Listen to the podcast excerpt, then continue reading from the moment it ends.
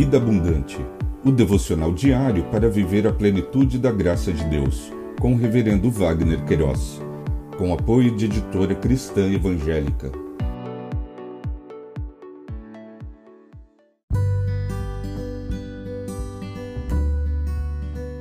Olá! É um privilégio compartilhar a palavra de Deus. O nosso tema hoje é Moisés e Arão em Massá e Meribá. Em Êxodo capítulo 17, verso 7, lemos: E chamou o nome daquele lugar Massá e Meribá, por causa da contenda dos filhos de Israel e porque tentaram o Senhor, dizendo: Está o Senhor no meio de nós ou não?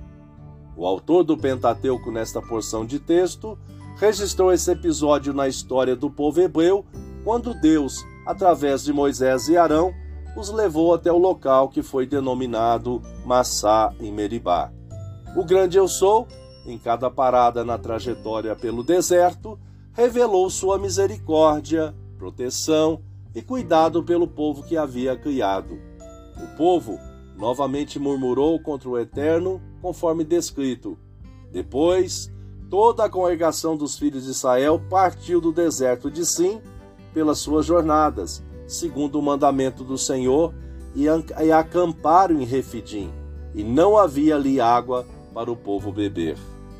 Quando olhamos para o texto, tendemos justificar as murmurações do povo hebreu, pois na realidade somos semelhantes, agimos da mesma forma, com raras exceções, pautamos a nossa caminhada em lamentações e murmúrios, e não em agradecimento, louvores e adoração. Na pedagogia do Eterno, somos aprendizes. Em nossa caminhada, sob as misericórdias do Altíssimo, compreenderemos que Ele provê todas as coisas e tem as nossas vidas em Suas mãos. Lições aprendidas. O grande eu sou conduz o destino de todas as coisas, mesmo que a priori não entendamos as suas ações.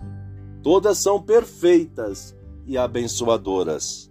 Pensamento para o dia: Obrigado, Jesus, porque o teu sangue remidor na cruz do Calvário pagou a nossa dívida para com o pecado.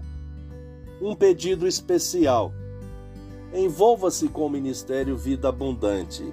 Acesse vidaabundante.blog.br. Deus te abençoe.